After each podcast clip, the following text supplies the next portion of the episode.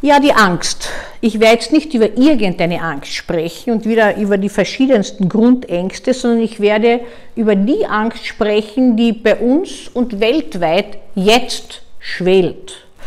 Wir haben immer Angst oder es wird uns Angst gemacht, so ganz genau ist das schon gar nicht mehr auseinanderzuhalten, dass wir wieder mehr Infizierte haben. Wir lesen das jeden Tag in der Zeitung, ich auch schon. Ja?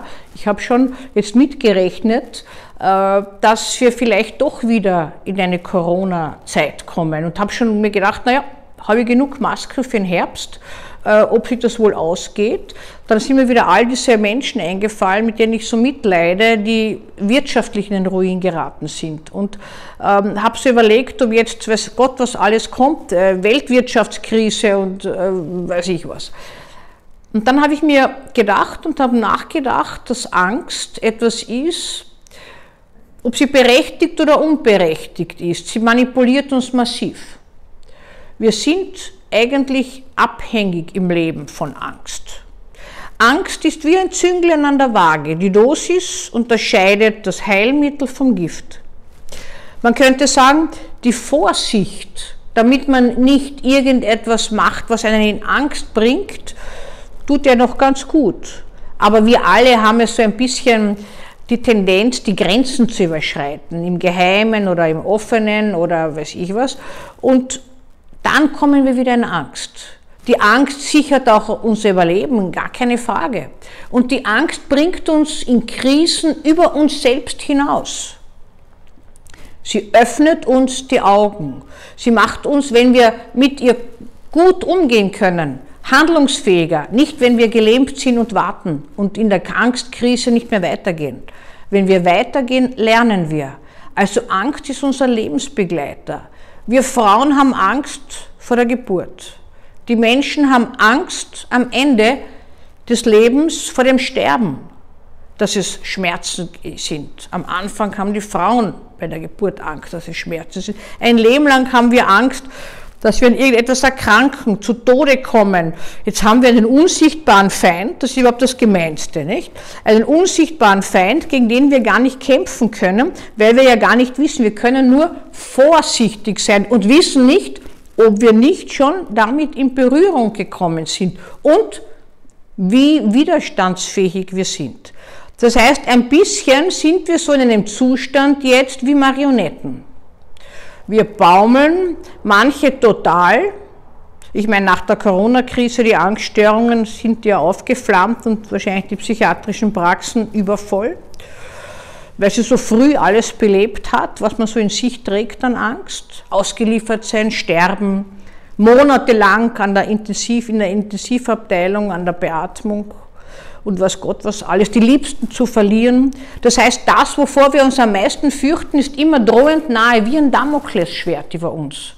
Und da trauen wir uns gar nicht wirklich, äh, uns zu fragen, wie können wir denn wirklich konstruktiv ein Leben führen, ohne jetzt ausgeliefert dieser Angst sein, aber auch ohne unvorsichtig zu sein was stimmt denn von dem allen, was man hört? Die einen sind Verschwörungstheoretiker, die anderen sagen, die ganzen Experten haben falsch. Da kommt wieder ein Experte, der sagt, meine Kollegen sind komplett daneben, die neueste Studie sagt bliblablu, ganz was anderes. Kein Mensch kennt sich weltweit wirklich aus.